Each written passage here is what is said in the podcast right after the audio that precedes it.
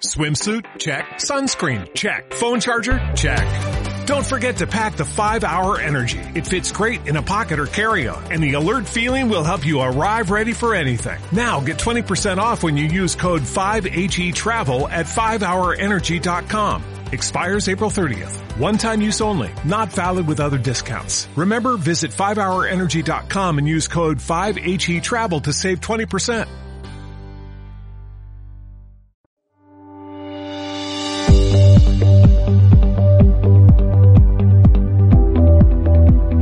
En Sectorial nos dedicamos a entender a Colombia y el mundo explicados desde sus sectores para poner a favor de las personas y empresas las oportunidades que de estos se desprenden y alertar sobre las amenazas en los mismos. Encuentra nuestros podcasts todos los viernes. Bienvenidos.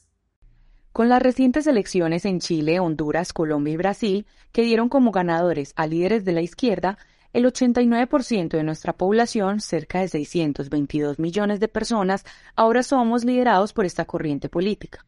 En el presente capítulo de los podcasts de Sectorial analizaremos las oportunidades que pueden surgir de esta alineación y los desafíos si no se integra un trabajo de la mano de las empresas. Si nos vamos desde México hasta Argentina, en nuestra región sumamos 630 millones de personas. En la actualidad, de ese volumen de personas, solamente el 11% es liderado por gobiernos de centro y de derecha. Hablamos del caso de República Dominicana, de Guatemala, de Salvador, de lo que es Costa Rica, Ecuador, Paraguay y Uruguay.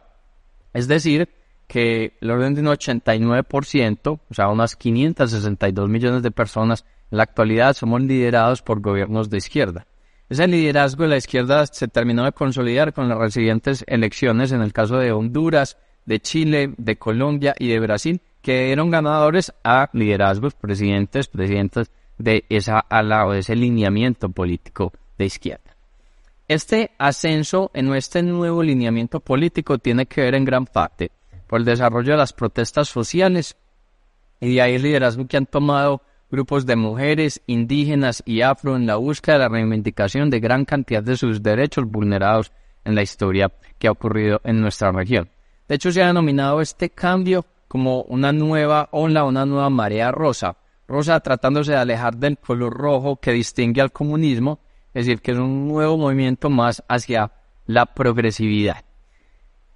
Si estos elementos se pueden consolidar de una manera adecuada, ver toda nuestra región de izquierda, podría llegar a generarse elementos como bloques económicos que puedan competir en mayor medida con otro tipo de bloques alrededor del mundo y eso, si es trabajado de una manera amigable con las empresas, podríamos ver líneas de transmisión de energía en toda la región, compras o liderazgos en desarrollos de producción de alimentos entre la región, turismo que se pueda hacer amigable y el tránsito entre las mismas y todo eso pues lo que termina repercutiendo es en un mejor desarrollo, un mejor crecimiento económico y una menor afectación a las vulnerabilidades de la población. Sin embargo, para que esto se pueda dar, tiene que generarse que los liderazgos o los intereses políticos sean comunes entre los países y a su vez que los líderes pues puedan tener una popularidad importante para poder materializar ese desarrollo de los nuevos lineamientos políticos. Sin embargo, frente a eso, tenemos varias dudas. Varias dudas porque cuando vemos esta entrada de los gobiernos de izquierda, salvo el caso de México con Manuel López Obrador y el caso de Bolivia con Luis Arce, terminan siendo los únicos presidentes de este lineamiento de izquierda con un buen nivel de popularidad y aceptación por parte de sus países, de la población en sus países. De hecho, Luis Arce muy probablemente va a aspirar a la reelección en el 2024 y se dará una continuidad de este gobierno de izquierda en Bolivia.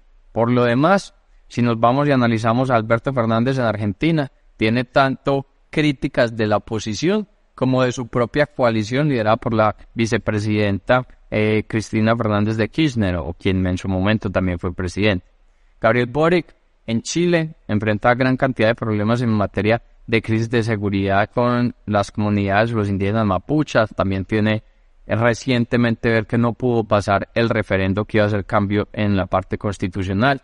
Lula da Silva no lleva ni un solo día de gobierno y la mitad de la población ha presentado unos paros y bloqueos en Brasil. Pedro Castillo enfrenta unos seguimientos y unas investigaciones por corrupción y unos liderazgos desde el Congreso para buscar su destitución.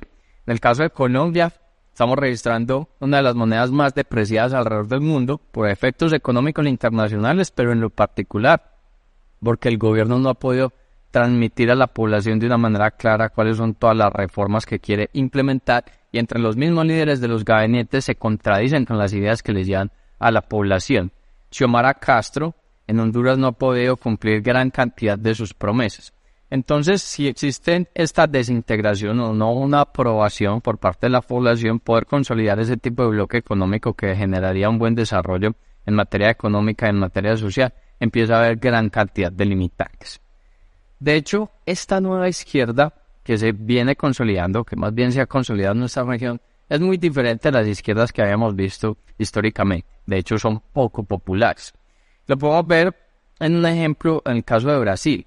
Cuando Lula da Silva fue presidente entre el 2003 y el 2010 en Brasil, ganó las elecciones, la primera en ese 2003, las elecciones que se generaron en el 2002, ganó con una diferencia de 22 puntos. Al final de su mandato en el 2010, la popularidad de Lula da Silva era del orden del 89%. Luego su partido, el Partido de los Trabajadores, se vino abajo. Su sucesora y protegida Dilma Rousseff terminó el gobierno con una aprobación del orden del 9%. Y por eso cuando vimos las recientes elecciones este 2022, Lula da Silva ganó con apenas 1,8 puntos de diferencia frente a Jair Bolsonaro. Si miramos el caso de Colombia, Gustavo Petro ganó con apenas 3 puntos de diferencia frente a Rodolfo Hernández. En Perú, Pedro Castillo ganó con .26 puntos de diferencia frente a Keiko Fujimori. Incluso el caso de Gabriel Boric, que ganó con 11 puntos de diferencia no ha tenido el mejor de los entornos y no lo ha pasado del todo bien en el desarrollo del país. En cambio, si vamos un poco a la historia, no mira, por ejemplo, en Argentina, el liderazgo de Carlos Menem, en ese partido de, de izquierda que empezó a liderar y luego posiblemente lo que hizo fue darle la transición al kirchnerismo. Cuando entró Menem en 1989 y lideró hasta el 99, su popularidad, o más bien los puntos que ganó frente a su contrincante, en ese caso Eduardo Ángelos, fue de 10 puntos de diferencia. Luego pues, se dio eh, ser procursor en gran parte del corralito, que luego pues, se del gobierno de, la Rúa, y luego en el 2003, pues Menem volvió a ser ganador, no se presentó al balotaje y ahí fue donde se dio el seguimiento, la continuidad del kirchnerismo. Si nos vamos a Venezuela, una Venezuela liderada por Nicolás Maduro desde el 2013, quien dio las bases terminó siendo Hugo Chávez, muy popular en las elecciones del 98, ganando con 16 puntos de diferencia. El caso de Bolivia, hoy Bolivia liderada por Luis Arce, quien era el ministro de Hacienda de Evo Morales, Evo Morales en el 2005, ganando en primera vuelta con 25 puntos de diferencia frente a Jorge Quiroga.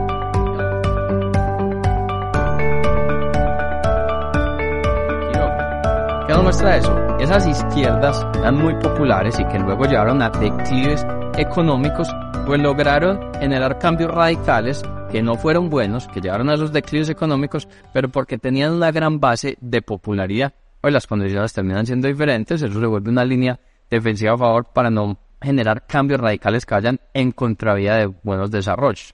De hecho, la izquierda que estamos viendo en la actualidad, que está consolidando un bloque bastante interesante en nuestra región, al tener diferencias en popularidad, es decir, haber ganado las elecciones con menos de 10 puntos de diferencia, los va a obligar a generar acuerdos nacionales con la oposición para poder gobernar y poder generar un buen desarrollo en la región. De lo contrario, vienen declives frente a las minas. Hasta aquí el episodio de hoy del podcast sectorial. Si te ha gustado, gracias por compartirlo. Te esperamos en el próximo. Recuerda que todo nuestro contenido de inteligencia sectorial lo encuentras en www.sectorial.co.